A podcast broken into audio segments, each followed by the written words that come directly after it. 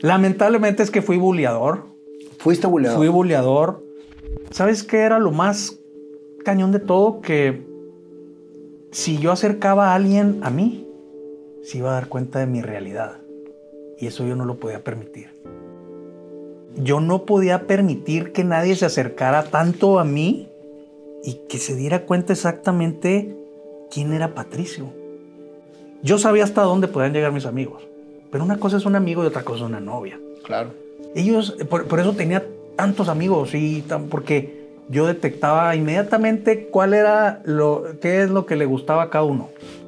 Y me podía hacer el mejor amigo del que yo quisiera. Y fui amigo de muchos, muchísimos. ¿Por qué? Porque era hábil para eso. Fíjate por lo que me estás diciendo hasta ahorita, eras un excelente actor. Y le dabas a cada persona lo que quería recibir de ti. Pero tú no recibías absolutamente nada de nadie. Estabas en tu mundo. ¿Cuándo tocas fondo, güey?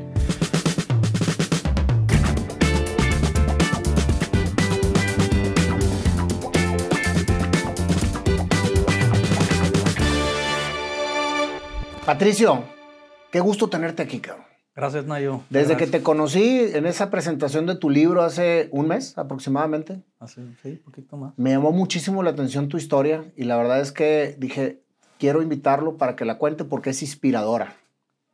Gracias. Más que una entrevista, a mí me gusta platicar y sobre todo meterme en la historia de lo que hay detrás de la persona con la que estoy platicando. Así que me voy a ir hasta tu infancia. ¿De dónde eres, Patricio? Yo soy originario de Chihuahua. Eh, nací un 5 de noviembre de 1970, ya 52 años. Este, y siempre viví, bueno, hasta el 87 viví en Chihuahua. Hasta el 87. Sí. ¿Cómo fue tu infancia? ¿Cuántos hermanos tienes? Yo tengo dos hermanos, un hombre que es el mayor, que se llama Arturo, eh, y Mónica, que es la del medio, y yo que soy el menor. O sea, dos hermanos. Este, una infancia muy feliz, la verdad. Este, con mis papás unidos, siempre unidos. Mi papá hasta que falleció mi papá, este, mis papás fueron súper unidos y, y no porque yo los veía, la misma gente me lo decía, no manches, qué increíble tus papás siempre juntos. Y eso a mí me marcó muy cañón. O sea, fue algo que yo siempre, eh, fue- es algo que yo siempre he tenido muy presente. Eso. Eh, yo no sé si tras bambalinas se llevaban mal o no, no sé, pero de Pero que estaban juntos, estaban juntos y siempre mi mamá estuvo, fue parte de, de los negocios eh, con mi papá. Este, desde que iniciaron la parrilla, los tacos ahí en Chihuahua. mi Eran mamá- dueños de la parrilla. Sí, con mi tío, con mi tío Nayo Almeida. Ándale, eres, eres sobrino de Nayo Almeida. Pues de, de cariño, pero ellos, ellos eran mis tíos y Nayo, mi primo, eran, me llevaba más Gran con amigo mío, mi tocayo Nayo, Sí, sí Nayo sabía, Almeida. sí supe, sí sabía por ahí. Pero sí, mis tíos, este, mi tía eh, Mir, eh, ah, ¿cómo se llama la mamá? de Ma- eh, pero bueno, la cosa es que este, mi mamá también, mi mamá se hacía cargo de los postres y, y en la parrilla y luego después cuando nos- se- mi papá se cambió de giro, que se fue al rancho y mi mamá siempre estuvo ahí y también en la licorería, mi mamá era la que se encargaba de la contabilidad, o sea, siempre estuvo ¿Cuál era ahí. la licorería de tus papás? El molino. El molino. Licorería El Molino, ahorre agua, beba vino. Está buenísimo el Ese era el dicho de mi papá.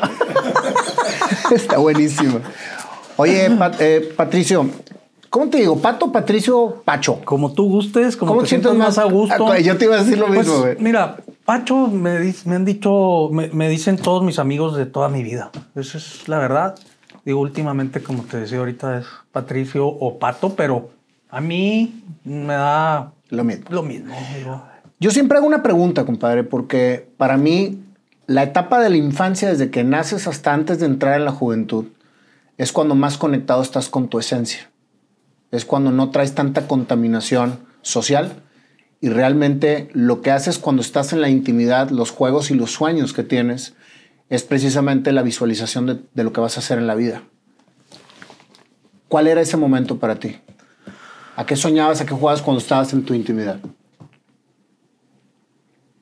Yo siempre soñé con, con ser un gran atleta, con ser un, un atleta destacado. Y, y, desde muy chico me di cuenta que tenía habilidades. O sea, y, no es que quiera ser presentuoso o, o que quiera, no, pero sabía que tenía habilidades para eso. Entonces, yo eh, eh, todo, todo estaba enfocado en eso. O sea, yo dormía con la pelota, tal cual, así. Y me despertaba eh, más temprano para irme a jugar, más temprano para ser mejor, porque esa era, mi lógica decía, era eso, entrenar, o, no sé si en algún momento alguno de los entrenadores mm, me lo dijo, y siempre era, ah, hay que correr dos kilómetros y yo tenía que ser el primero. Es más, llegué a tener problemas con mis amigos porque yo trataba de hacerlo en el menos tiempo posible. Y los que llegaban más tarde, los últimos, pues lógicamente los hacía ver mal. Entonces les los ponían a darle otra. Entonces decían, hey, espérate, güey. ¿Y qué, qué, deporte practicabas? ¿Básquet? Ah, yo, era, yo era basquetbolista. Empecé jugando básquet. Ok. Sí. Fíjate que vamos a conectar lo que acabas de decir ahorita al final de la, de la, de la plática. Porque siempre yo trato de hallar la conexión de lo que soñabas y visualizabas en ese momento y de lo que eres ahora. Y creo que ya la conecté. Vamos, vamos platicando como quiera el Inter. Si eras tan deportista, tan atlético y todo, ¿cómo fue tu juventud? Pues es que mi juventud se truncó o se, se por cuestiones con mis papás, de, que, que me, me, me detuvieron el deporte a raíz de malas calificaciones. Entonces, ahí fue, ahí fue el par de aguas que hizo mi vida, que donde yo, donde yo agarré pa'l monte, como quien dice. Fíjate, acabas de decir algo bien importante. Muchas veces los mismos padres truncan la pasión de lo que venimos a hacer. Para ellos, en su momento, a lo mejor lo mejor que era para ti era el estudio era la conducta, era el portarte bien. Y todo eso precisamente son los estereotipos sociales. El niño bien portado, que saque bien conducta, que salga bien en las clases. Y lo digo aquí abiertamente porque muchos como padres truncamos precisamente los sueños de los hijos. En vez de ver un potencial, el deportista, el destacado, el que lo hacía antes que todo, que estabas haciéndolo muy bien, te castigan lo que mejor haces por hacer lo que tienes que hacer. Claro, digo, al final del día el castigo era no el premio, que es el viajar, el salir a los torneos, porque en esa época no había torneos, eh, se jugaban muy pocas veces contra otras escuelas, no, era, no es como es hoy. Pero por eso el premio wow era salir, era salir fuera cuando era el, por decir en mi caso que yo estuve en la Salle entre primaria y secundaria, pues eran eh, los lasallistas, ¿verdad? Entonces, para mí... eran unos juegos espectaculares. yo, entraba el día uno a la escuela y mi pregunta era, ¿cuándo son los lasallistas y en dónde? Lógicamente nadie me lo, iba, nadie me lo contestaba, pero yo estaba enfocado en eso. Mi, mi, visión era esa. Digo, y luego tuve oportunidad de jugar en el, en el equipo del Estado. Básquet. Básquet con entrenadores que fueron mundialistas. Pero, pero, pero ese, ese, ese lapso en que te quitan el deporte para que salieras bien en la escuela. Eh, pues todo eso empezó por ahí de primero de secundaria. ¿Y dejaste de hacer deporte? No, no dejé de hacer deporte, pero, pero empezó, sí, empecé a, abrirme, empecé de entrada a resentido. Ya estaba, me resentí con mis papás en silencio de una forma que no lo expresaba, no, se los, no lo podía expresar, porque pues en ese momento no tienes armas, ¿verdad? Para, para, no tenía armas para, pues, para defenderme, lógicamente, ¿verdad? ¿Por qué? Pues porque aparte yo vivía con ellos, entonces, y aparte pues era un niño, entonces no hay forma de revelarte y decir, bueno, pues saben qué, se van. No, no, punto, no, no, no voy a ir y no voy. Y algunas de las veces las excusas eran, pues es que no hay dinero, que a lo mejor era verdad. Pero yo no, pero eso yo no lo creí. Decía, no, no es así. Entonces, este, eso fue creando un cierto resentimiento de mí hacia con ellos. aparte de que se juntó con el tema que era en la época de la parrilla, que mis papás estaban al 100% en la mañana, de mañana a tarde. Para ellos era lo, lo más importante era darnos, pues, ¿cómo se dice? Este, pues, eh, calidad de vida. El campestre y estábamos en la salle, este, y eso, pues a mí me hizo pasar más tiempo con las personas que laboraban en mi casa, en la casa, en este caso, la muchacha, que me ayudaba a despertarme, me ayudaba a hacer la tarea, me ayudaba. Y eso fue este, alejándome de ellos también. Ahí yo llegó un punto en que ya me interesaba más estar con la muchacha. Claro. Aprendiendo a fumar. A fumar. A fumar, porque me enseñó a fumar. O sea, imagínate nada más, tenías 11 años. Mm, sí, más o menos. O sea, yo fumaba en el, cuarto de la muchacha y ahí fumábamos viendo la novela. no, chica. Toda madre, me explico. Entonces yo qué regados iba a querer ir al cuarto de mis papás cuando ellos ya estaban en la noche. prefería estar con la muchacha, echándome un faro.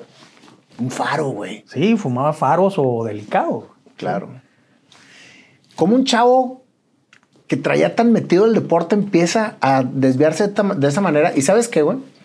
Creo que ahorita con lo que me estás platicando, yo ahorita como papá veo que la etapa de la juventud no es que uno se haga rebelde, es que lo está sacando tanto de lo que realmente viene a ser en la vida que su interior le está gritando constantemente que no lo jalen, cabrón. Y empiezas a hacer actos que van a terminar jodiendo a tus papás, porque inconscientemente el fumar iba en contra por completo de lo que tus papás querían para ti. Y era lo que estabas haciendo. No, era, era, una era parte de una rebelión. Yo me encargué de empezar a rebelarme en contra de todo y digo, y así me forjé, digo, porque me volví contra. O sea, si me decían por aquí, ah, porque por ahí, a huevo, entonces por acá. Porque no te estaban dejando ser a lo que tú querías. A la fecha soy así. Eres Contreras. Fíjate que soy Contreras, pero, pero más que todo me gusta ser. No, yo, yo le digo que no, no me gusta ser borreguito. A mí me gusta hacerme mi camino. Auténtico. Auténtico, mi camino. Ahora, también, por donde es lógico, pues es lógico, es por ahí. Pero, pero la mayoría de las veces me gusta darle por, por mi camino, por mi lado y, y yo experimentarlo yo buscar, yo hacer esa brecha. Digo, a lo mejor soy un tonto, ¿verdad? no, no, no, no, no. eres auténtico. Pero, pero y, estás investigando la vida a, como tú la quieres investigar. Sí, digo, sí puede, sí, sí puede ser así. Este, la verdad es que he tenido muchos, me he topado con pared muchas veces, pero por el otro lado también he tenido muchas satisfacciones. Y, y me he sentido bien con eso, ¿verdad? Entonces, ¿Cómo trasciende tu juventud con los faros y la muchacha? Pues, como te comentaba en un principio, fue eh, feliz. Digo, la verdad es que este, tenía muchos amigos. Eh, siempre fui bueno para hacer amigos. Eh, este, siempre, siempre fui muy hábil para. Yo, era de los, siempre de los más chiquitos, de los más bajos de estatura. Este, bueno, siempre he sido, ¿verdad? Porque sigo siendo. Y y siempre me buscaba, me, buscaba en juntarme con los más grandes.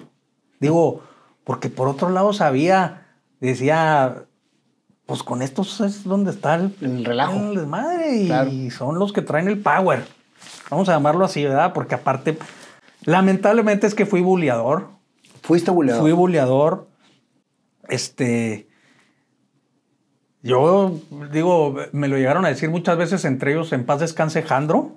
Alejandro este, Fernández, un amigo muy querido que ya falleció, y él, me acuerdo, nunca se me va a olvidar que me dijo, no había peor cosa que me pasara llegar a la escuela que encontrarme contigo. Que toparme contigo.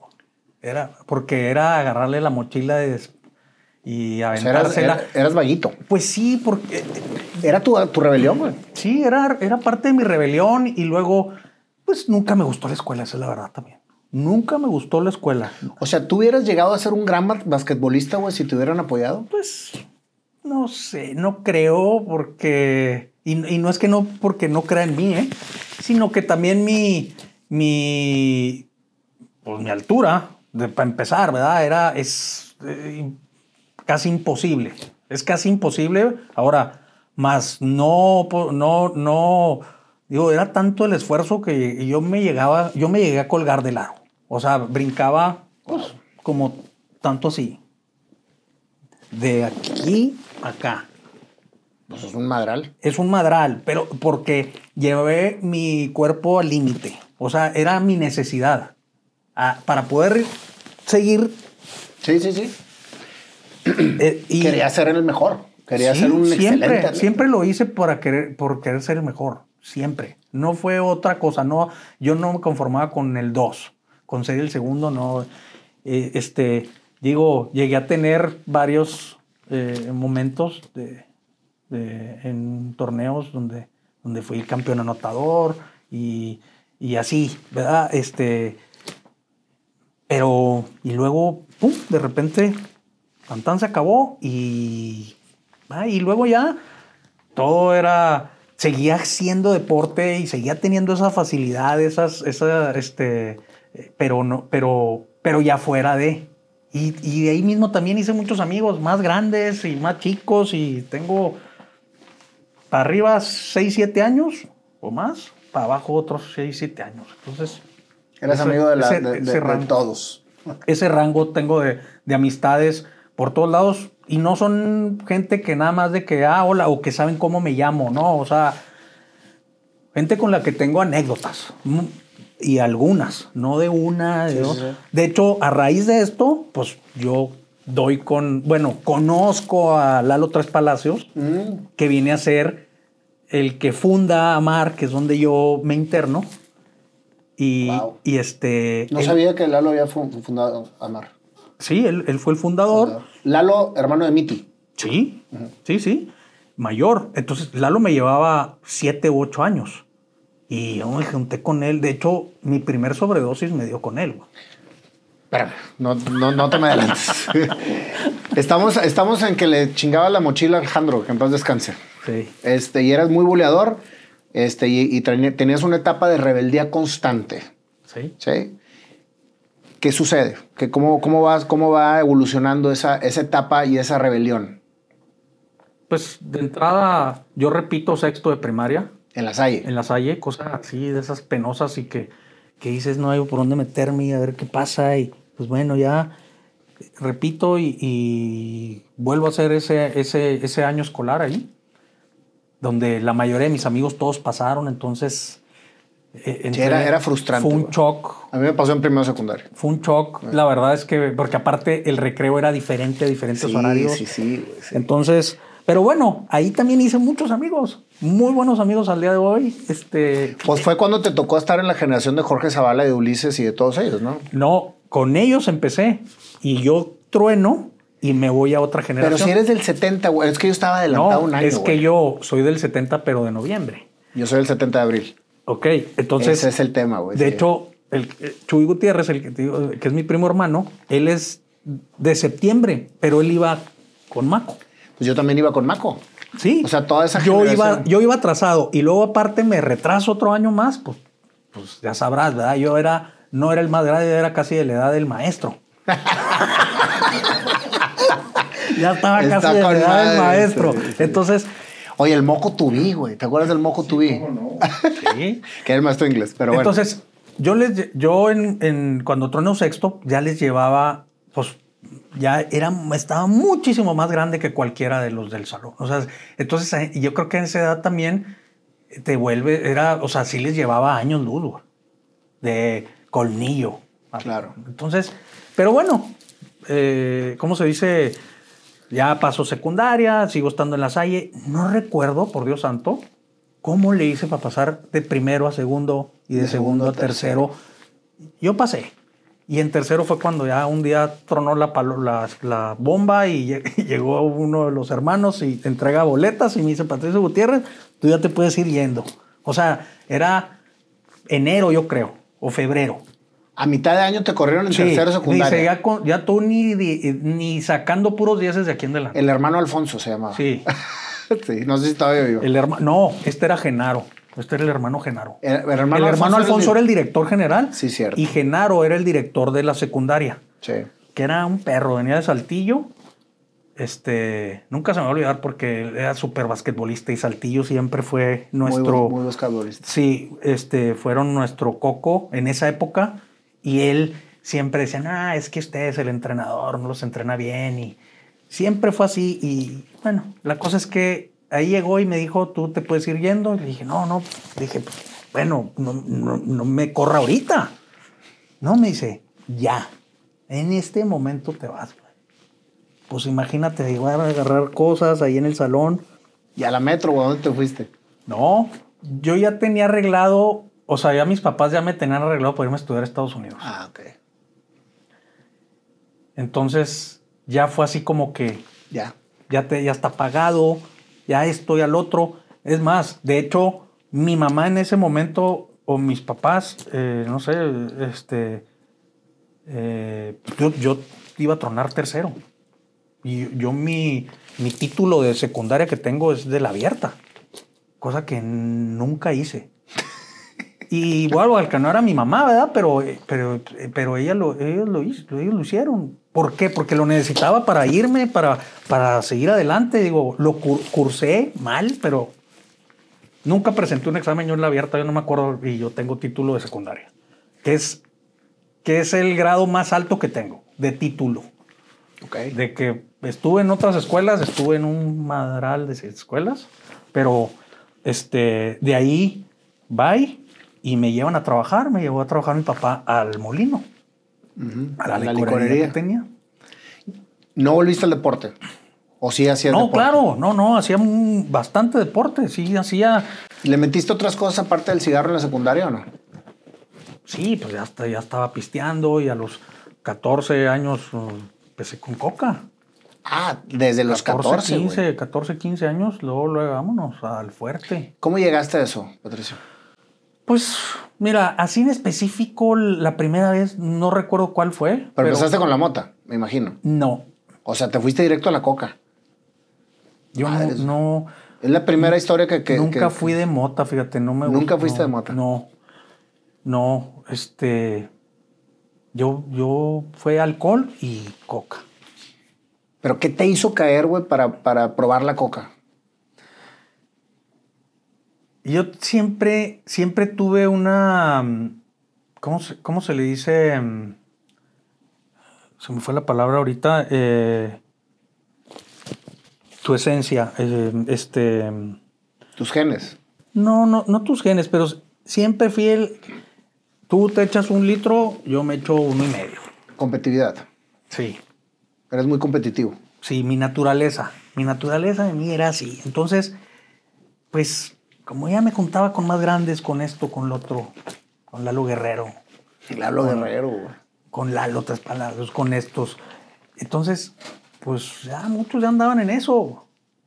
Digo, ya, ya muchos de ellos andaban en eso y, y, y no precisamente que fue con ellos la primera vez, ¿verdad? No, no recuerdo con quién fue, por, por Dios santo, pero eh, a final del día, con, iba, de qué iba a dar yo con ello, iba a dar. Entonces yo era, yo no le tenía miedo. No le tenía miedo a esas cosas. ¿Por qué? Porque, porque así era mi naturaleza, así, eh, y, y siempre trataba de, de ser más, ya sabes. Yo, un muchacho pendejo, vamos a llamarlo así, ¿verdad? Que, que no sabe distinguir entre el miedo y, y cometer una, pues una locura, güey. A esa edad meterte, pues esa, es- esas drogas, pues es, pues es un, pues un balazo. O sea, es, tu primera droga fue la coca. ¿Le metiste más cosas? Sí, le metí el peyote, ácidos, eh, este, cristal, Cristal. El cristal es sumamente adictivo, ¿no? sí, sí, es muy y todo eso en tu etapa de juventud. Todo, no, ya, pues ya fue. Es que eh, mi juventud, ¿en, qué edad se acaba? Yo todavía me siento joven. no te creas, pero pues no, no, lógicamente empezó alcohol En Estados Unidos, por ejemplo, cuando Ah, te fuiste... en te Estados fuiste- Unidos probé el LSD. Yéndome, yéndome probé Luego, el luego. LSD. Ya te fuiste coco. Sí, pero allá no había forma. Allá sí no había forma de conseguir. Allá fumé, porque el novio, el novio de la chava, de la hija de los señores con los que yo vivía allá, este, le gustaba fumar marihuana. Entonces, y aparte, la chava esta me decía, no, porque yo no sabía hablar, yo no sabía decir nada en inglés, más que table y chair. y, y, no quería hablar, o sea, no, no podían hacer que hablara. Entonces me dijo, no, ya sé, tú te vas a tener que poner pedo o... O marihuana, para hablar. Y dicho y hecho. Y hablaste con hasta, hasta por las orejas. Hablé. Entonces, pero bueno, no, no, era también que los veía tanto a ellos, porque ella ya vivía, ella ya estaba en la universidad. Y yo, yo estaba, a mí me tocó irme a Indianápolis y ella estudiaba en... Ahí estuvo mi hermana la mar en college. Ah, órale, no, no. pues a mí me tocó el mismo, yo fui en el 87 y también estaba este, ¿cómo se llama? Pepe, Pepe Ochoa. No, Pepe Ochoa, el otro Ochoa, este... Cajilla. Jorge, el de aquí, tu amigo. Luis Ochoa. Luis Ochoa. Luis Ochoa, otro de Chihuahua. Ya estábamos los dos, lo que pasa es que él sí era una eminencia y un megaburro, agotote, pedote. Eras, eras auténtico. Pues sí. Eras auténtico. Trataba, trataba de serlo y diferente y... Bueno, digo, no, no me quejo porque al final del día la persona que soy el día de hoy, pues soy, soy, el, soy el resultado de, esos, de, de eso. Totalmente, güey. Así Entonces, es. Es que sabes que yo dejé de ponerme estereotipos porque haz de cuenta que me estás platicando mucho de mi vida. o sea, también fue un vagotote. Pero realmente no, güey. Somos diferentes y venimos a hacer cosas diferentes a la vida. Sí. Y cuando realmente te crees eso, lo creas. Claro, digo, el hecho es también que la vida digo, yo agradezco que la vida me haya dado la oportunidad, ¿verdad?, de seguir vivo. Porque haciendo un recuento de las veces que, que pasé por la muerte, o sea, son. ¿Cuántas te puedo decir? Muchas. Y esas son las que me he dado cuenta. Estoy seguro que debe haber habido muchas más. Que no te diste cuenta. Que ni cuenta, que has de cuenta que, me, que te pasó por así, la bala por acá. Y no, ni la oíste. Y así nomás dijiste, ah, chinga, pasó un airecito. Me explico, es... ¿Qué sentías cuando te drogabas, Patricio? ¿Por qué, ¿Por qué la búsqueda siempre de estar en un estado alterado? Euforia.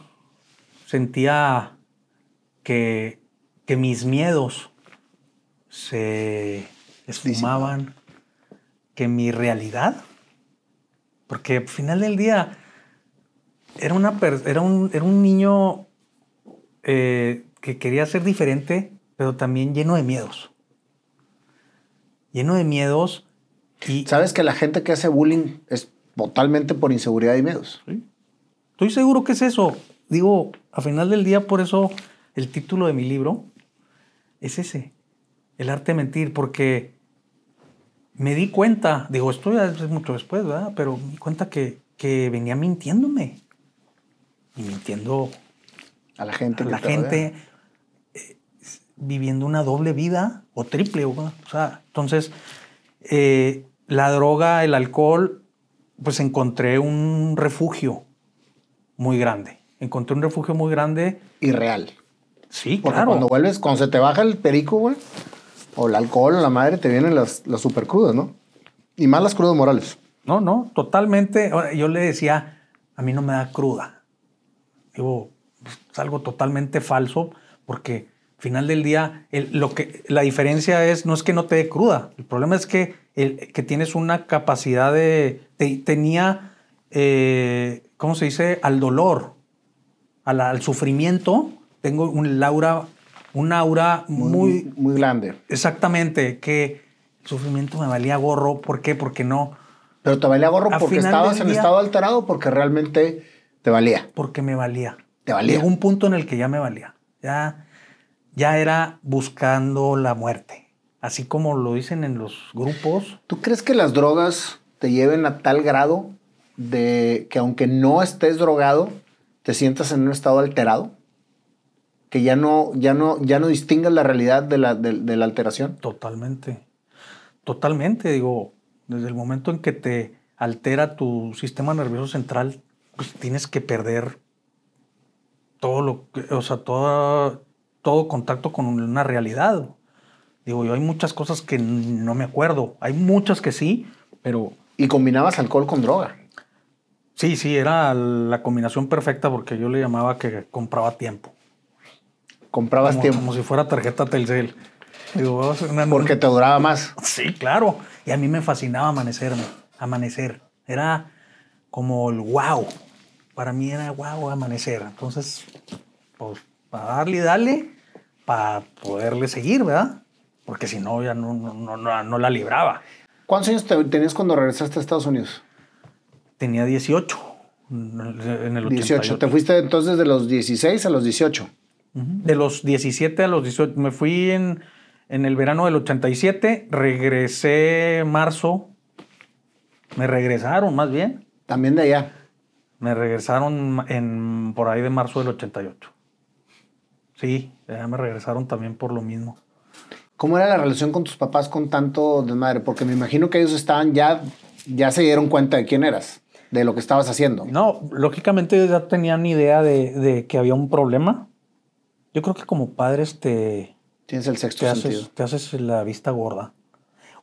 O no dejas de creer de esa esperanza. Sí, de la vista gorda no creo, compadre, porque yo creo que cualquier padre se preocupa por el bienestar de sus hijos, pero no lo quieres más bien aceptar. Sí, eh, eh, tienes toda la razón. No es vista gorda, digo, no le encontré otra palabra, pero, pero es. eh, yo, yo nunca me voy a olvidar que mi papá siempre le decía a mi mamá: eh, Este, yo confío en Patricio. Yo sé que. Ay, cabrón, yo sé que lo va a lograr.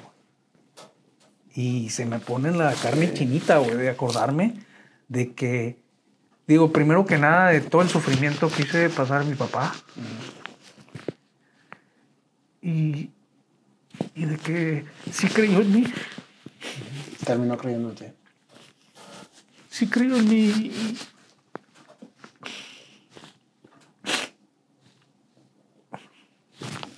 Yo le agradezco a él, ¿verdad? Que, digo, a ellos, que, que no hayan pedido- perdido la esperanza. Que no hayan perdido la esperanza en mí, que, que nunca les di nada por qué seguir creyendo en mí.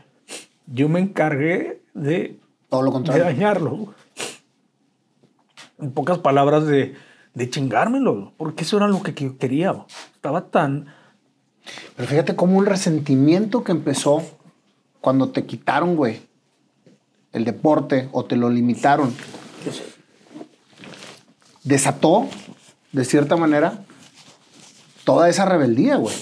Que esa rebeldía era un constante estar haciendo cosas en contra de lo que realmente querían para ti, güey.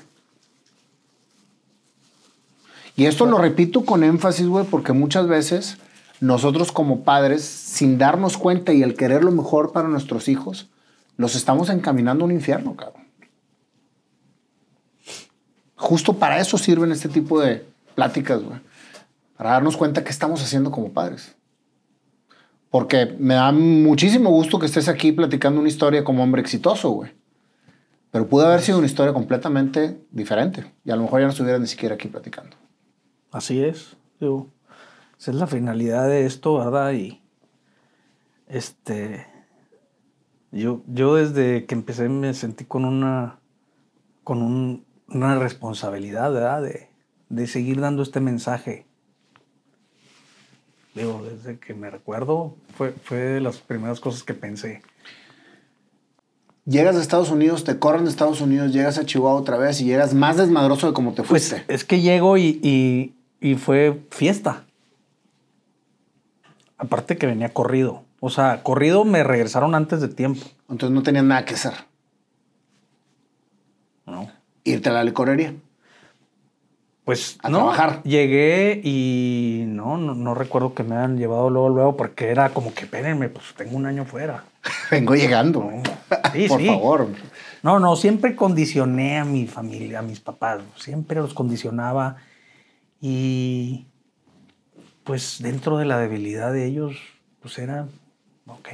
Llegas a la fiesta. Sigue el desmadre. Llego a la fiesta, llego, digo, festejado, ¿me entiendes? De que ah, ya llegó el, El, hijo pródigo. Ya llegó el monosonso, como nos decían ahí en la clínica, así nos decían el monosonso. Eh, eh, este, ¿cómo se dice? Y lejos de, de que, oye, pues, no manches, te corrieron. O sea, venía corrido porque casi incendiamos la casa, casi incendié la casa en la que vivía. Ah, ¿para qué entrar en detalles? Pero la cosa es que casi la incendiamos y ahí fue donde los señores dijeron, bye. Ya, me descubrieron que tenía ahí, tenía un, un cuarto con, no sé, como unas 600 latas de cerveza que yo había, estaba coleccionando, imagínate. El señor dijo, ¿cuántas personas se tomaron estas cervezas cuando le dije que había sido yo? Digo, también fue su hijo, pero pues, me dijo, no quiero saber a qué olía ese cuarto, güey, con cerveza fermentada, güey. No, era un bomb shelter. La casa tenía cuarto de, de bombas, güey. Ah, ok. Entonces, mi cuarto daba ese cuarto, era, era el camino para ese cuarto, que era un subterráneo. Ahí la tenía escondida. No. Y los señores nunca bajaban. Pero bueno, la cosa es que me regresan y lo que nadie, ¿verdad? Digo, hasta donde yo tengo entendido y que yo conozca, no a nadie han regresado más que a mí. En ese momento estábamos, varios de mis amigos también estaban ahí estudiando. El único fui yo. Pero bueno, llego y, y fue fiesta, fue. Ah, qué bueno que ya llegaste. Ya sabes, no, no había em, consecuencias. No había consecuencias, cosa que, que, a la larga fue haciendo mella eh, ahí. Este, y, y me fue poniéndome ese chip en mi cabeza diciendo, pues aquí no, no existen consecuencias. Entonces, yo, yo siempre le he dicho así, yo, yo decía que, que, que mis papás para mí eran un colchón que yo, yo me podía tirar en cualquier momento para atrás y ahí iban a estar ellos para cacharme. Y así fue, ¿verdad? Me, me salvaron de muchas. Ángeles de la guarda. Sí, digo, digo, por un lado se los agradezco, por otro lado, pues no sabría decirte, ¿verdad? Porque no sé qué historia hubiera sido si ellos hubieran dicho hasta aquí, bye, hazle como quieras. ¿Estás aquí sentado? No, no, lo agradezco. Positivamente. Entonces yo creo que fue la decisión correcta. Sí. Eso es lo único que nos puede dar la respuesta, porque no sabemos cómo hubiera sido el hubiera. Vamos a llamarle así. ¿Cuándo tocas fondo? Yo toco fondo, pues ya fueron algunos años después. Eso, eso fue... ¿No estudiaste nunca carrera? Me estuve en el, en, la, en el TEC y luego... O sea, sí acabaste prepa. No, estuve en la prepa del TEC. En, la, en la prepa del... No, en la prepa del TEC lo hicieron ah, una, parte nuevecita, una parte nueva que hicieron ahí unos edificios en aquella época. Estaba, estaba todo el estacionamiento e hicieron ahí unos dos, un par de edificios y ahí era la prepita del TEC. Que estaba al lado del Isaac. Sí, pegado. Porque el Isaac era la secundaria. Nomás la dividía ahí una bardita. Ok. Entonces ahí, ahí estuve, y estuve un año y luego bye. ¿No, no, te, ¿No te tocó estar con el pelirrojo este altote de aquí en Monterrey, con Antonio Velasco? No. Porque ahí estuvo de corrido también. No, lo que pasa es que yo iba y no, o sea, iba de. Y, y haz de cuenta que no iba. Ah, yo iba a matar. me acuerdo que Kiko Muñiz era muy amigo mío. Todo, o sea, estoy seguro que me odiaba cada vez que me veía en la ventana. Porque era para pedirle las llaves de su carro, para irme a fumar y a oír música.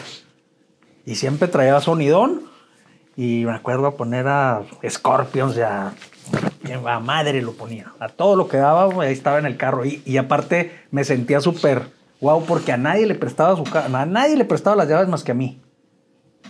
Entonces, pues, pues ahí estaba. Entonces, no iba a la escuela, me valía madre. Digo, por lo mismo que te decía, como no había consecuencias. Y aparte me sentía que, que no tenía por qué trabajar o sea, ya sabes, ya, ya andaba volado. Ya estabas en Ya tu decía, mis papás les va bien, yo no tengo por qué trabajar, o sea, ya, yo ya chingué. Pocas palabras. cosa que, que después me di cuenta que no era cierto. Te diste topes a la cabeza, cabrón. Sí. que, que fue duro, muy. Porque yo andaba acá, me sentía de... Soñado. Sí, me sentía de... de- ¿Tuviste novias en entonces entonces? No, fíjate. Pues, ¿Quién te quería, No güey? fue noviero. Porque estaba, eras muy desmadroso. no, desmadroso. Aparte, yo no. O sea, a mí me iba a venir a estorbar, güey. Una vieja me iba a venir a estorbar. Digo, llegué a tener ahí puro, puro, Sí, sí. ya sabes, pero, pero no, no. No, no. Aparte, no. ¿Sabes qué era lo más cañón de todo? Que si yo acercaba a alguien a mí, se iba a dar cuenta de mi realidad. Y eso yo no lo podía permitir. ¿Me entiendes? Ya me está empezando a hacer clic el título de tu libro, güey. Entonces, yo no podía permitir que nadie se acercara tanto a mí y que se diera cuenta exactamente quién era Patricio. Entonces, era, no, no, no, no lo podía hacer. Digo, mis amigos, yo sabía hasta dónde podían llegar mis amigos. Pero una cosa es un amigo y otra cosa es una novia. Claro. No, mis amigos, pues lógicamente, yo era, ellos, por, por eso tenía tantos amigos y tan- porque yo detectaba inmediatamente cuál era lo, qué es lo que le gustaba a cada uno. Y me podía hacer el mejor amigo del que yo quisiera. Así fue. Y así lo hice. Y fui amigo de muchos, muchísimos. ¿Por qué? Porque era hábil para eso. Pero, pero como te comenté ahorita en un principio, mi, eh, yo no podía permitir que, nadie- que nadie... Entrar a, lo que realmente eras. Exactamente. Fíjate, por lo que me estás diciendo hasta ahorita, eras un excelente actor. Y le dabas a cada persona lo que quería recibir de ti. Pero tú no recibías absolutamente nada de nadie. Estabas en tu mundo. Así es. ¿Cuándo tocas fondo, güey? Así en específico, fue una no- un día, una noche que llegué a casa de mis papás. Ya venía de un corrido de haber vivido en la Ciudad de México y luego me regreso en Juárez, en El Paso y luego me voy ¿Haciendo a qué, güey? Nada. puras vagancias, Intentando estudiar. puras tranzas, puras vaganzas, puras... No, no, estudiar. No, no, yo, de- yo dejé de estudiar, me mandan al Paso, ahí dejé de estudiar. Ya me regresan, me tuve que regresar porque tuve un problema con migratorio. Golpeé a un oficial de migración y me quitaron mi visa. Entonces, vas para atrás y este y ahí me empecé a trabajar con mi papá. Ahora sí ya de lleno. En la, en la En licorería. la licorería. No mames, alcohólico y trabajando en una licorería. Pues es que eso es lo que había, ¿verdad? Hijo de su madre. El niño Este- risueño y le hacen cosquillas. El, el caso es que pues ahí, ahí empecé y luego ya este quie- le ayudo a que quiebre el, el negocio. Digo ayudo porque pues bueno, no te quedas, quiebro el negocio. Tú. Sí, quiebro el negocio, mi papá alcanza a venderlo en- a una empresa. Era una institución el molino, güey. Sí, yo llegué a ir a, a congresos de Bacardí, de Domec, Sí. nivel nacional, estar entre los 25, 40 Más que más vendían. este, mejores clientes de Bacardí y Domec, que no había otra. En esa época no había otra más que, más que Don Pedro. O sea, nosotros compramos trailers enteros de Don Pedro y trailers enteros de Bacardí. De Bacardí Blanco, de Solera, de Carta de Oro, de todo eso. Este, y, y íbamos dos o tres de Chihuahua, este, iba, eh, de Monterrey iban dos o tres, de, así de, de los estados. Íbamos y siempre coincidíamos este, los mismos. El caso es que, em, pues, yo lo robé durante años, durante mucho tiempo. Y Pues para, para comprar tus cosas. para comprar mis cosas, para comprarme amistad, comprar amistades. Salía con, el, con unas pacas así de dinero del negocio y, y mis amigos haz de cuenta que llegaba Santa Claus. ¿no? Porque aparte, le, via- le fiábamos a todos, a los lugares, al Chihuahua Charles, al Robin, que, era, que no salíamos de ahí. Entonces llegaba Y olvídate, güey. En esa época fue cuando empezaron los créditos.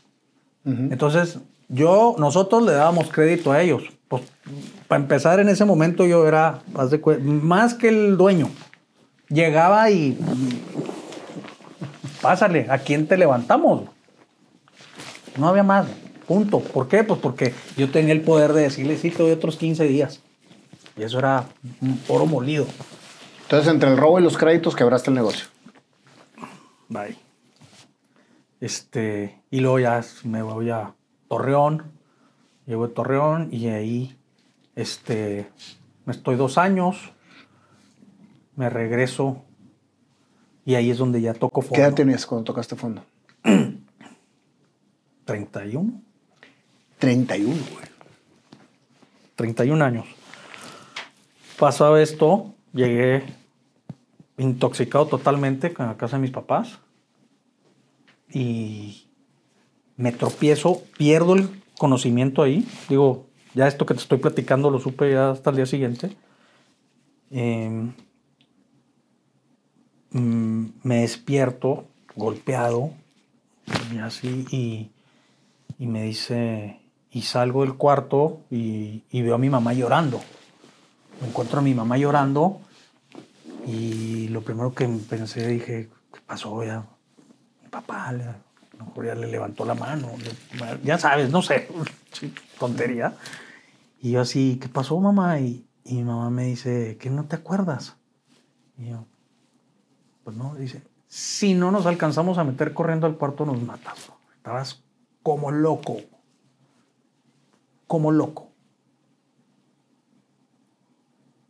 Ahí fue cuando ya, digo, ya estaban detrás de mí como, ya los, ya sentía pasos en la azotea, como dicen por ahí.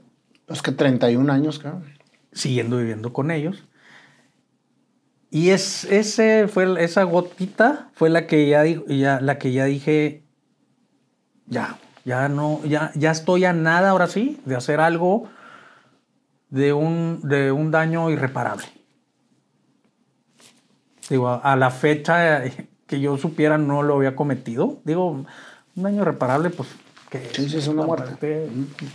Entonces, este, ahí sí ya dije, ya, ahora sí, tengo que hacer algo.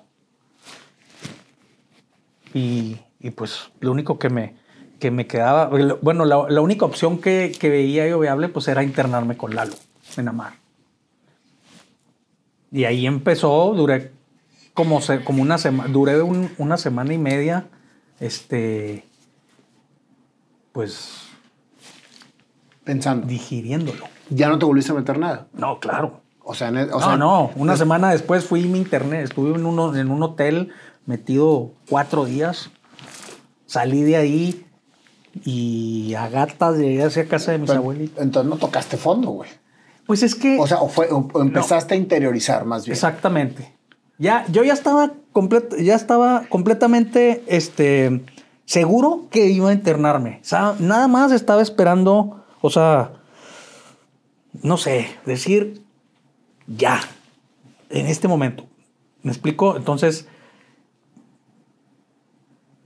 la noche que me interno, lo que ya vino hacía todo fue que llegué, que eso ya lo, es lo que platico en mi libro, y llego a, un lugar, a un picadero con, de, Jorge Perches, le, decíamos, le decíamos Broadway, ahí en lo campo y pues no me acuerdo cómo se llamaba. Lo, al lado de los funerarios, ¿no?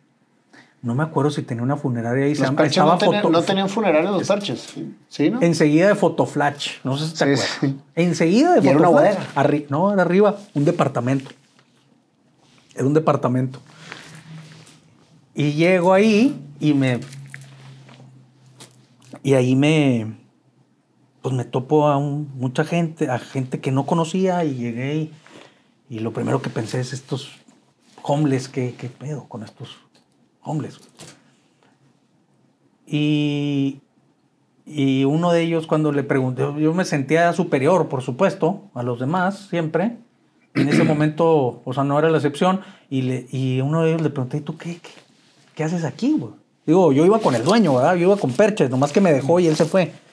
Y, y yo así, ¿tú qué haces aquí? Entonces me dice, no, pues es que no tengo a dónde ir. No tengo otro lado donde irme. Y por, por, por arte de magia, en ese momento me cayó el 20 y dije así. O sea, donde yo me sentía superior, ¡tas! así, me cayó así de sopetazo. Tú estás igual, güey. ¿Crees en Dios? En ese momento no. El, día, el día de hoy sí. Mucho. En ese momento, si creía en Dios, era para mentarle la madre. Para decir, ¿por qué me trajiste al mundo? El día de hoy, le agradezco cada minuto de mi vida. Qué padre. Es que eso que acabas de platicar, del bajón que tuviste, de sentirte superior, a empezar otra vez, es obra del Espíritu Santo. Yo soy muy creyente. ¿Eh? Y ahora lo- a lo mejor lo puedes asimilar así. Sí, digo, siempre lo vi como, el, como pues bueno, lo, lo he visto de, de diferentes formas, pero siempre fue el, el- el despertar espiritual.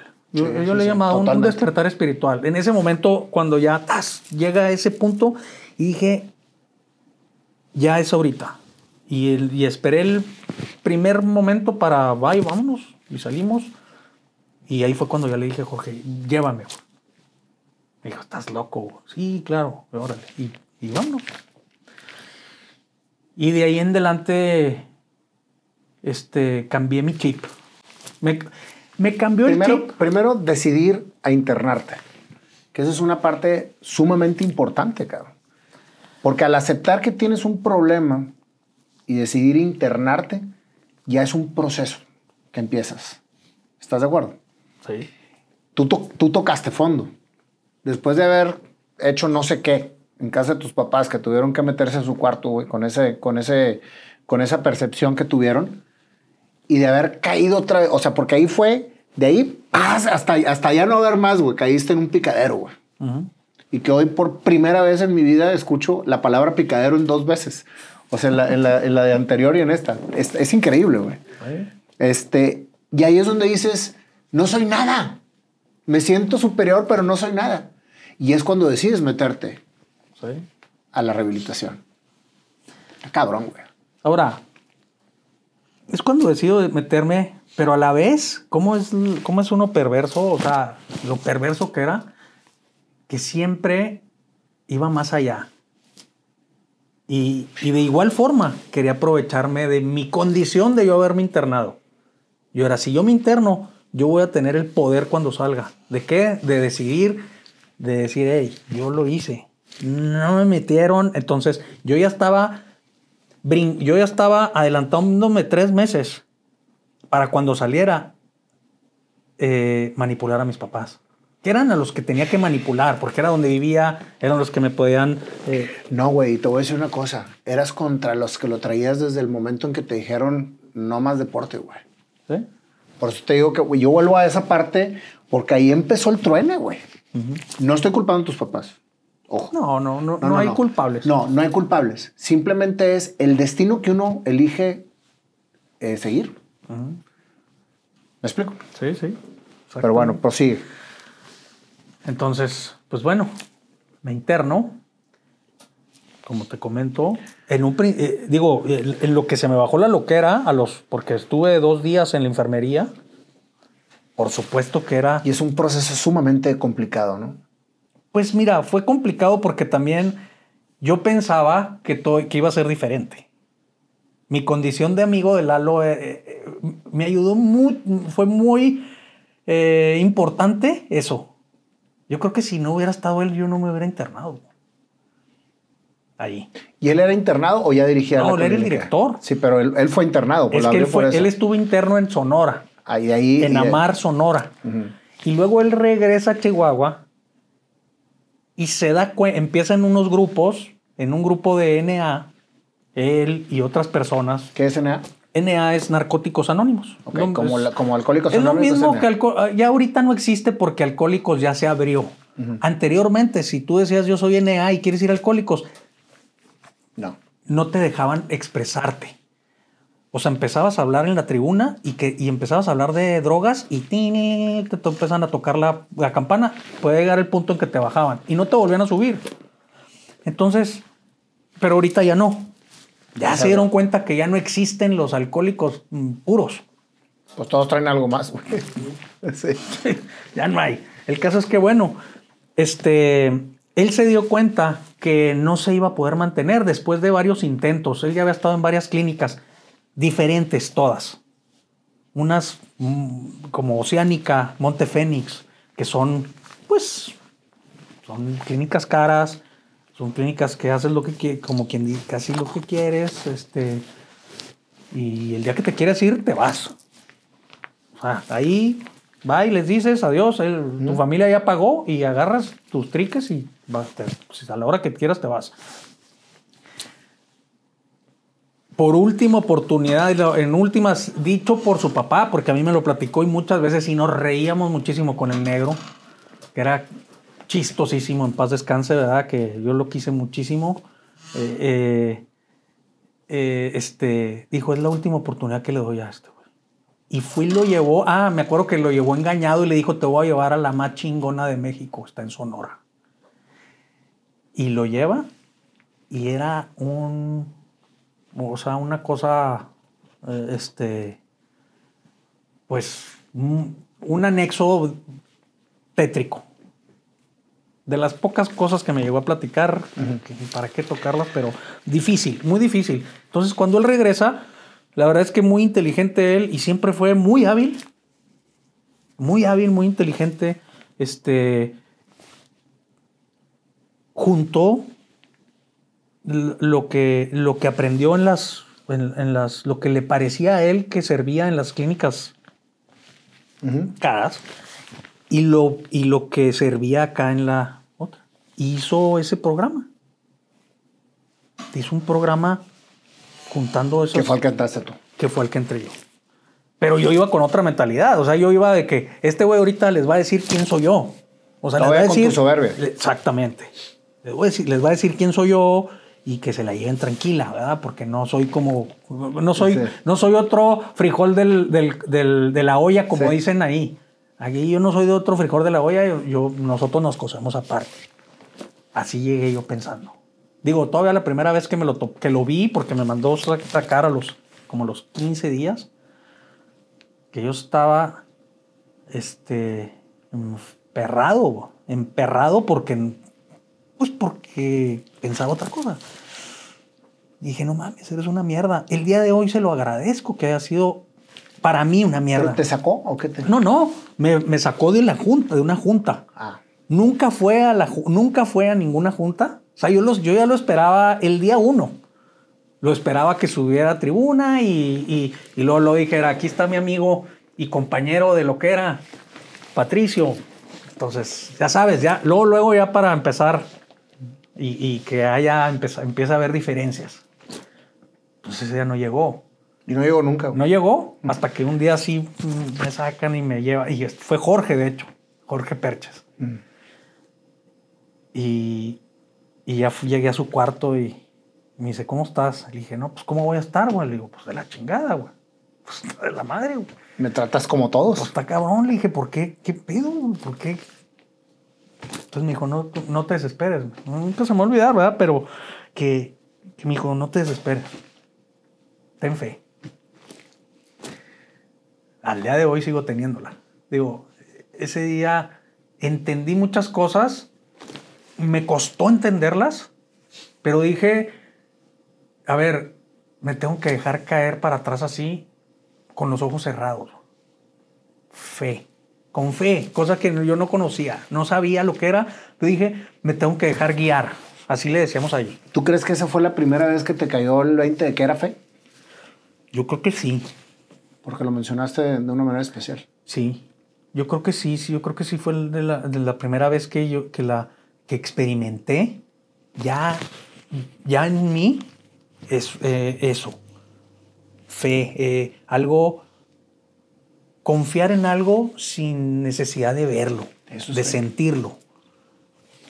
No lo sentía, no lo, no lo veía, no lo podía Palpar. palpar, eh, oler, sentir. Pero te empezó la esperanza. Sí, ¿Cuánto duraste en rehabilitación? tres meses. ¿Solamente tres meses? ¿Con eso tuviste? Pues es que fueron tres meses y luego me dediqué a eso. ¿Cómo el cambio, güey? En el, en el Inter me... No sé, me, me- digo, fueron muchas cosas, ¿verdad? Porque empiezas a trabajar con tu fondo de sufrimiento, con... Entonces me empezó a nacer un- una necesidad de,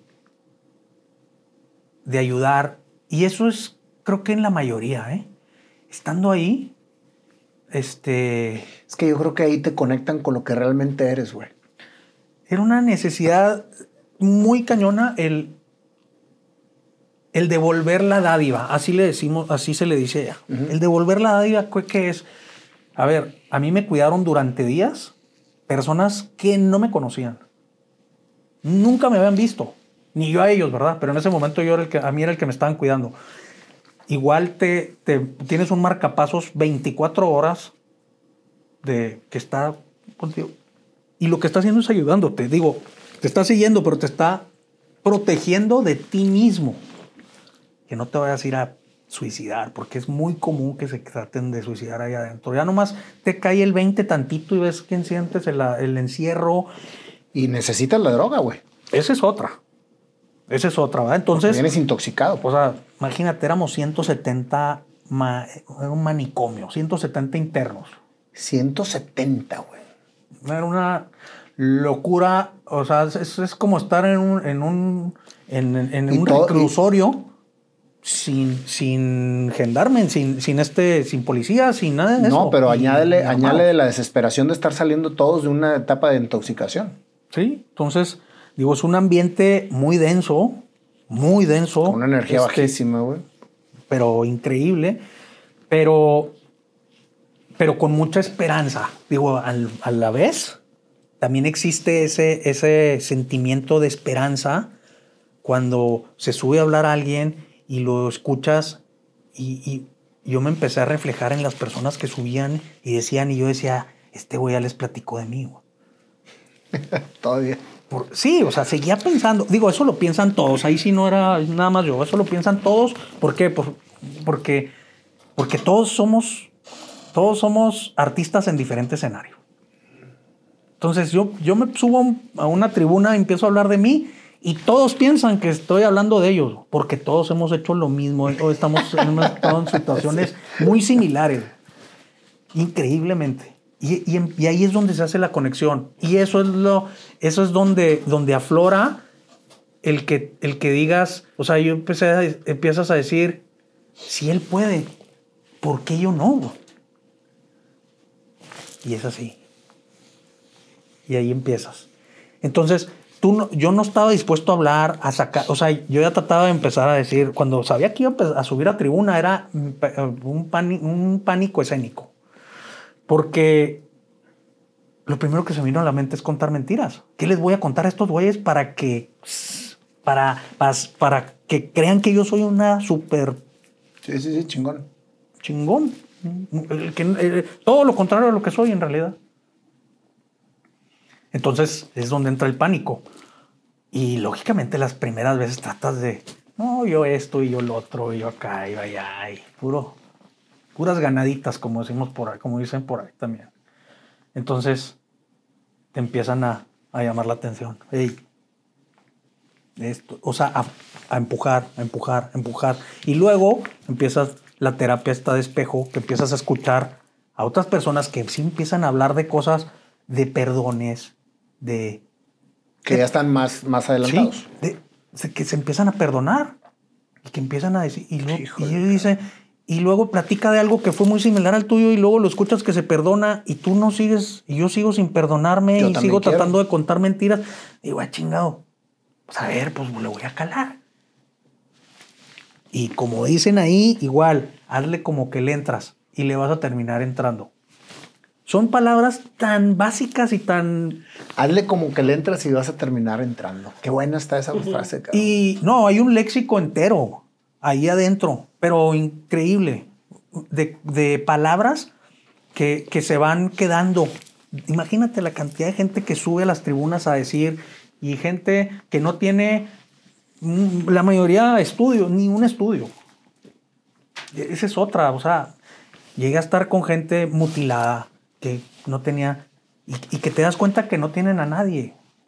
Y ahí es donde también igual decía yo, o sea, ahí me entró a mí el, eh, ahí me, me cayó el 20 a mí del tema de, de, yo siempre me quejé de lo que no tenía y nunca valoré lo poco o lo mucho que tenía. Entonces, pues bueno. Saliste. Termino ya con, con, este, ¿cómo se dice? Eh, convencido de que me iba a quedar porque sabía que mi casa me hacía daño. Me di cuenta, gracias a Dios me di cuenta. Que tu casa. Que mi casa, o sea, la casa de mis papás, lo fácil me había hecho daño. Me había perjudicado.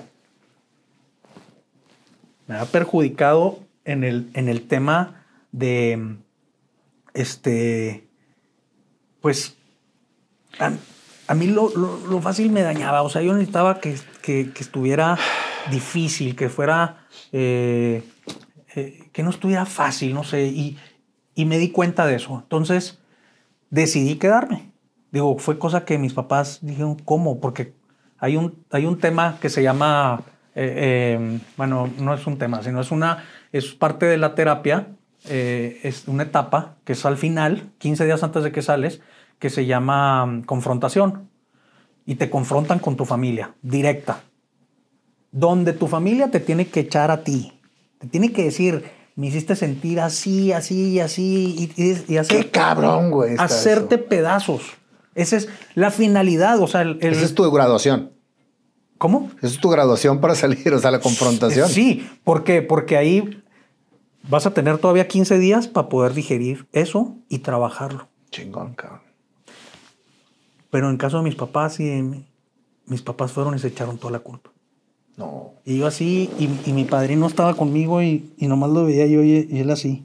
Y luego les decía, señores, pero díganle, yo, yo, díganle, ¿cómo los hizo sentir? Y lo, no, Patricio, pues te pedimos una disculpa. Digo, yo en ese momento ya estaba, ya estaba también en otro nivel de conciencia, que así le llamo yo, donde yo entendí que, que mis papás estaban muy enfermos.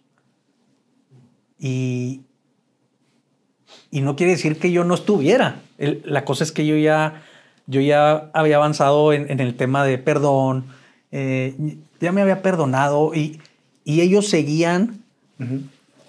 pues culpándose. Y la verdad es que yo ahí sí ya no podía hacer nada. Ya era cuestión de ellos. Claro.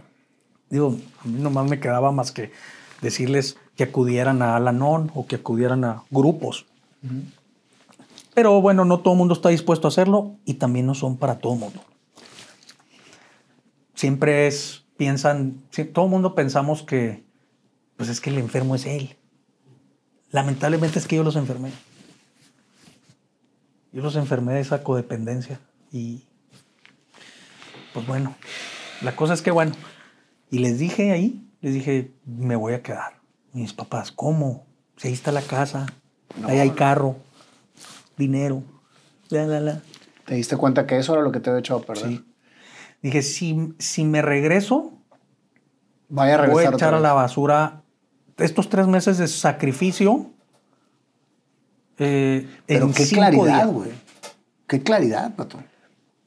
Pues, o sea, porque en realidad en ese momento es invitarte nuevamente a la vida que tenías. Sí. A lo fácil. A lo fácil. La cosa es que ya en ese momento yo ya estaba, yo ya pensaba y decía, porque haz de cuenta que me encueraron así de, de, la piel, haz de cuenta que me la arrancaron así. Cuando sales, sales a flor de piel. Y es un miedo, es mucho miedo al, al principio. O sea, los primeros días. Cuando iba a salir me sentía así, pero decía, ¿cómo, cómo le puedo hacer para no equivocarme? Y como le empecé a hacer fue, empecé a, a to, todas las, casi todas las decisiones que tomaba decía, ¿qué hubiera decidido cuando andaba en la actividad? ¿Esto o esto? A esto. Ah, pues entonces ahora agarro. Claro. Así fue, así fue como empecé. Es que eso es un ejercicio consciente muy fregón para cuando quieres lograr algo. Así lo hice Porque yo. Ya, ya, ya, la super mega cajeteaste acá, güey. Entonces. Así me nació. Y, y así era. Y, y no Entonces dije, así le voy a hacer por, por mientras, ¿verdad? Primero que nada, así muy mecánico, totalmente mecánico. Digo, eran decisiones muchas veces tontas, pero final del día. Entonces me volví más ordenado, esto, me cambié hasta mi forma de escribir, este, todos los días daba gracias, eh, este, eh, a, a, cualquier cosa que pedía era gracias, de nada, eran detalles. Pequeños detalles, grandes detalles. Pequeños detalles, yo voy a decir detalles tontos, no son detalles tontos, son pequeños detalles que valen y hacen la diferencia. Y, y, y empecé a ver una diferencia, lógicamente, ¿verdad? empezó a haber una diferencia en base a un esfuerzo. Porque me empezó a costar muchísimo ir a levantarme bien temprano y, y ayudar a alguien de hacer. Pero entonces, ¿te quedaste cuánto tiempo más? Pues fueron casi cinco años. Ahí adentro. No ahí adentro, porque. Pero activo.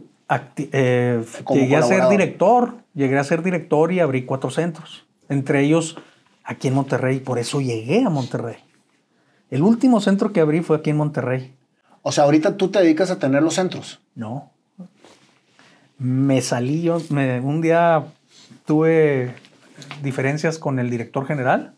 Digo, ya venía, ya desde que llegué, ya traíamos tema. Ah, es que Lalo fallece. Mm. Yo me voy a Veracruz y luego me regreso a Parral y luego me voy a Camargo. Entre todos ellos abriendo centros y lo termino aquí. Ya, ah, cuando yo me voy a Camargo, el día que me fui a Camargo, que abrí Camargo, ese día falleció Lalo. Así, yo abrí, yo me fui a las 3 de la tarde, hablé con él a las 7 y media y a las 9 falleció. ¿De un ataque cardíaco? Sí, de un infarto. En ese momento se me vino el mundo encima a mí. Así, y traté de... Estuve a nada de, de echar todo para la borra. Decir, no vale madre esto. Eh, cuando todo se está, o sea, definitivamente pensé y dije, eh, mi vida es para, o sea, estoy destinado a valer madres, siempre. Pero ya llevas cinco años sobrio. Pues sí, pero... Nunca volviste a tomar, nunca te volviste a meter nada. No, no. Y a la fecha nada. No, no, nada, nada. Ni una sola en recaída. el movimiento, no, gracias a Dios, no. Al día de hoy, no. En ese momento, para mí era, eh, digo, la, la, verdad es que el, el, sea, lo que representaba Lalo para mí, lo que representa ¿verdad? el día de hoy, porque sigue siendo, eh, es, es algo que va más allá de, de, de un guía, de una... Eh, es un compañero espiritual. Sí, pero, pero para mí era, era mi, mi sensei o no sé, o sea, era mi héroe. En ese momento fue mi héroe porque yo decía, gracias a él estoy bien, gracias a Dios. Digo, de palabra decía gracias a Dios, pero en mente siempre, siempre lo he pensado. ¿Fue un instrumento que te puso Dios para sí, poder fue un instrumento, un instrumento que, que valoré mucho y aparte el hecho de haber, de, de haber sido su compañero más cercano durante sus últimos dos años de vida a una persona tan importante en ese movimiento me, me hacía a mí sentirme no importante, sino muy... Útil. Sí, útil, pero más que todo, eh, o sea, agradecido. Súper agradecido porque tuve la oportunidad de aprenderle y de preguntarle y, de, y, de, y trataba de, de, de, sacarle toda la información posible del, del, de lo que él, por qué le había nacido hacer eso, ese movimiento. Siempre le decía, ¿cómo, güey? ¿Cómo se te ocurrió? ¿Por qué? Y este, entonces, siempre tuve eso, eh, siempre, eh, o sea, yo, yo quería seguir ese legado. Decía, soy feliz, me sentía pleno. Nunca me había sentido tan orgulloso de mí ni de nada, tanto como en ese, como en ese movimiento. Pero llegó el punto en... Que ya. Que ya. Se acabó su ciclo. Llegué aquí y ya empecé a sentir una presión que, que no sentía eh, y, y me hizo tomar una decisión que no quería, pero que ya era necesaria. Dejar los centros. Entonces fue así, me voy y me voy con una mano enfrente y otra atrás. No me importa, no necesito, no es porque no ganaba ni un peso. El caso es que así tal cual, así me salí. Y ahí es donde viene la segunda, la segunda decisión más importante de mi vida. Porque estuve así en una calle, saliendo de ahí, estaba, me acuerdo el centro estaba en la vidriera. Y era así el taxi esperándome. ¿Para dónde? ¿A dónde le doy, jefe? Y luego yo, si le das para allá es ir regresarme a Chihuahua. Si le das para allá es a Monterrey a ver qué madres haces. Y lo primero que pensé fue, a ver, no voy a ir a mi casa porque, porque por lo mismo cuando, cuando me quedé en el centro. Mi madre, no voy. Y era, la decisión más fácil era esa. Y tomé la otra. Y dije, ni madre. Y me fui. Y le hablé a un amigo, a Iván Allande. Y este, y le dije, necesito hablar contigo, ¿dónde estás? Se acaba de accidentar él. Y me, y fui a verlo. Y ahí ya le, le dije, ¿sabes qué? Ya, ya me salí en los centros. ¿Cómo? Pues sí, le dije, ah, ni modo, este, pero necesito trabajar. Ayúdame. Y, y, en ese momento me dijo, pues, pues de lo que tengo es de chofer. Y le dije, pues mañana empiezo. Sin, sin importarme cuánto, nada, no, no. Yo lo que quería era hacer algo, para empezar. Luego ya, ya veremos, a ver, cómo, a ver, a ver, no, no sabía si me iba a pagar, nada, no, no sé. Mañana empiezo. Y así fue. El caso es que, este, ahí, ahí aprendí una super lección. Digo, mm, la vida me puso esa prueba de, de poder tomar esa decisión de decir, el chiste es empezar. Y es igual que cuando me recuperé, cuando me interné. El chiste es empezar. Si no empiezas. El chiste es empezar. No puedes estar esperando ningún tipo de resultado. Entonces, a mí no me interesaba ser un director de... hombre, empezar. Empezar. Yo quería empezar y ser útil. Ser útil. Tan tan se acabó. Seguía mi fe. Lógicamente. Porque sabía que o sea, nunca, nunca dejó de pasar por mi mente que, iba a lograr algo. Entonces esa fe seguía ahí, esa lumbre, esa eh, llama, esa llamita seguía ahí prendida. Pero sí dejaste de tener la llama prendida por muchos años. Yo creo que la volviste a encender y esa llama ya no se volvió a apagar. Pero en tus años, en tus años de más ceguera, en el sentido de lo que vivías, esa llama estaba apagada, güey. Porque ya no te sentías, no te sentías útil toda la, etapa donde estuviste con tu papá, donde estuviste con lo de la ah. licorería, cuando lo robabas, cuando hacías, cuando pues todo, era una etapa de rechazo y rebeldía hacia lo que te daban. Y estabas tratando precisamente de, joder a toda costa, hasta que te empezó otra vez a prender la mecha para el bien. y, fue, y, y ahí vamos. Pero a mí me queda muy claro todo lo que ha sucedido durante esta historia y cómo fue, cómo empezó por qué se dio y cómo Dios te ha puesto los caminos en cada momento crucial de tu vida para que elijas el crecimiento y no que te vuelvas a hundir. ¿Ahora qué haces? Pues ahora soy empresario. Digo, tengo... la vida me ha puesto ahí eh, en el camino de, gente o hemos coincidido y, y, este tengo ahí varios negocios he podido vivo en la Ciudad de México no volviste a eh, vivir de tus papás. No. No no. Al contrario digo creo que eh, no que no no que viva no para nada pero mi ímpetu de tratar de, reparar ese daño eh, sigue estando ahí.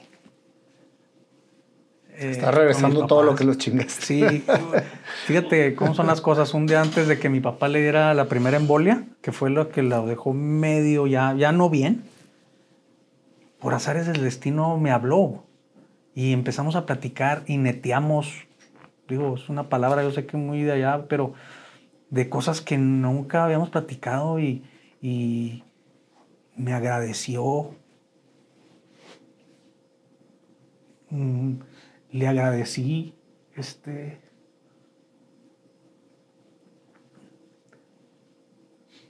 me decía que, que era un buen hijo.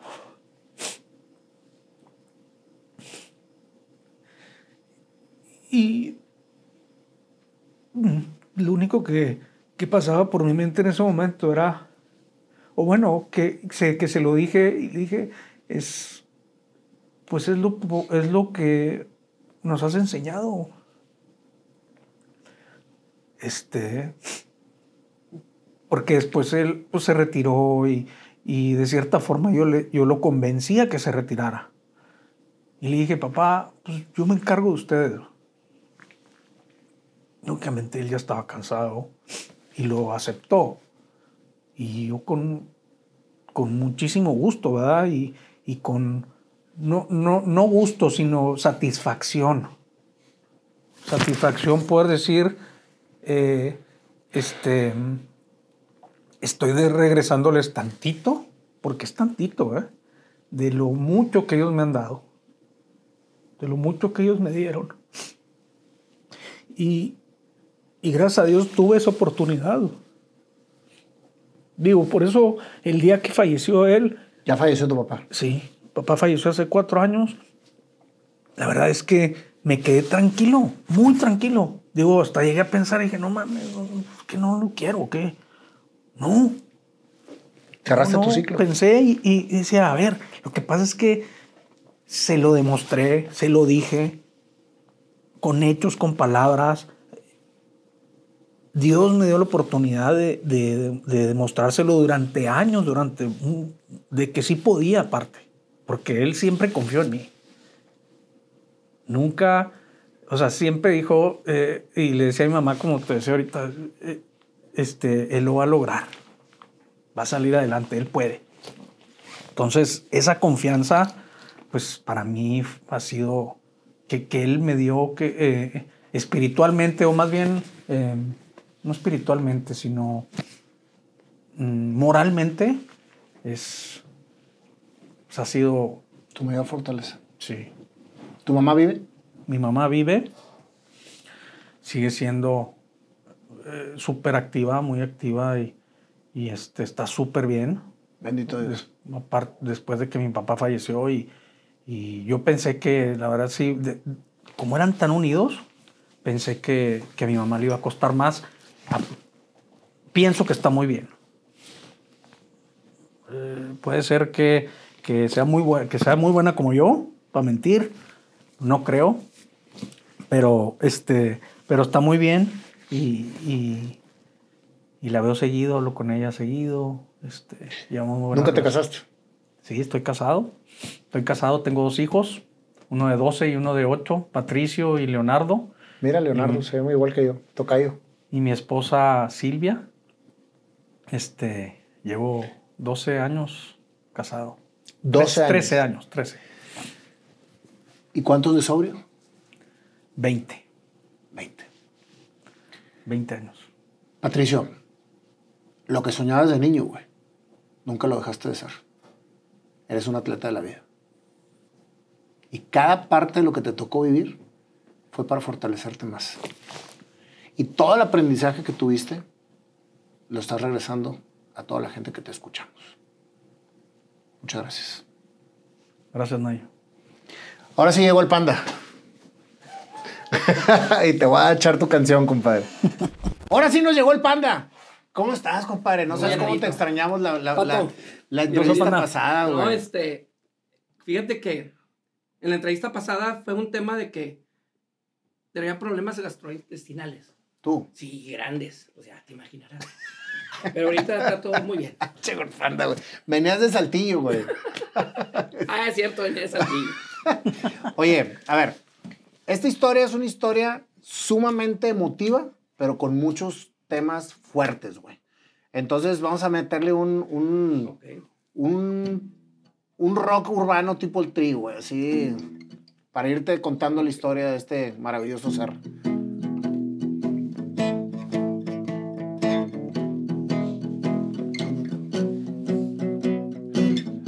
Es la historia de Patricio,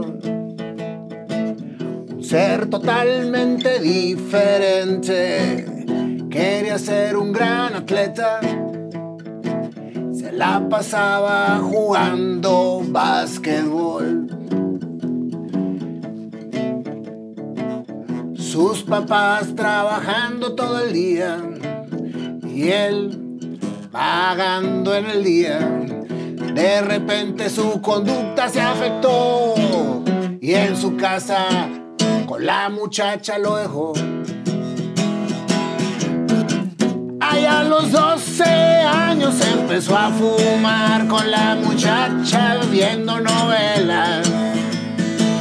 La libertad empezó a ser, pero el deporte, su mayor afición, se lo quitaron por vago, tener mala conducta. Pero él quiso la fiesta y la fiesta comenzó.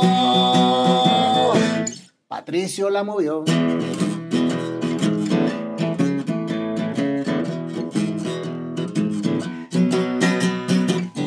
En tercero de secundaria lo corrieron por desmadroso, buleador y cabrón.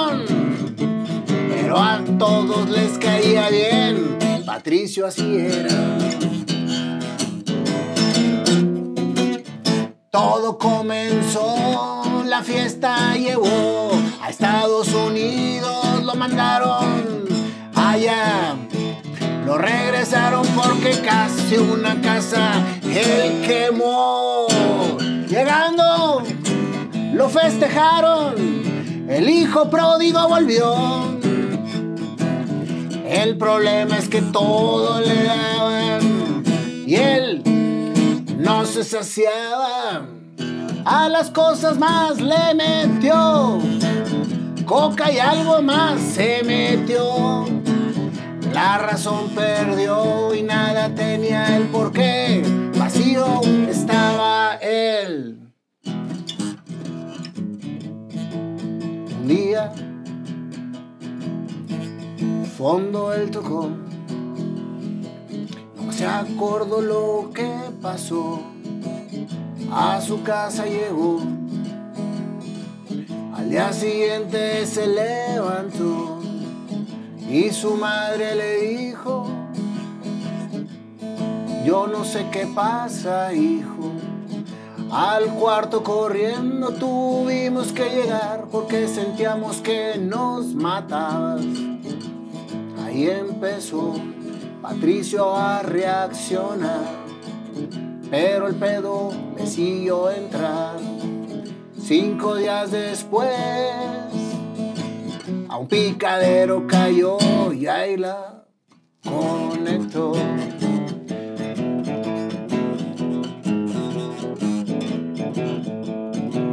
Habló con Lalo y le dijo, llévame por favor. A internado se metió. Tres meses de detox, mucho crecimiento, encabronamiento, pero entendiendo y a la vez haciendo que pasara, que todo se transformara. El ego cayó, el crecimiento empezó y eso lo llevó a quedarse cinco años más, abrir más centros, a darse a la gente para llenarse a sí mismo. Patricio avanzó hasta que un día Lalo falleció. El mundo se le cayó y parado en la calle dijo, ¿hacia dónde voy? A regresar a lo de antes, a volver a ser lo que no quiero ser, o a irme por el otro lado y encontrarme con quien lo que realmente yo lo soy. A un amigo él le habló y chamba le pidió y de ahí todo cambió. De chofer empezó, lo bueno era empezar, no que iba a lograr, pero no te diste cuenta que ser chofer te condujo a lo que quieres ser. O sea, años después, en empresario se volvió. A su padre despidió. A su padre perdonó y él también se perdonó. Todo cambió, Patricio aprendió y en un gran atleta se volvió. El sueño que tenía de niño se cumplió, quizás no en el deporte, pero sí en la vida. Ahora casado, tres niños tiene. ¿Tres o dos? No. Dos niños. y uno es tocayo. Y el panda tiene un hijo que se llama Pato. Igual que tú. Todo se acaba aquí. Es una canción, pero la vida sigue con el corazón. Y gracias una gran lección. El chiste es empezar. Eso, el chiste es empezar, no que quieras lograr. Eso viene después. Exacto.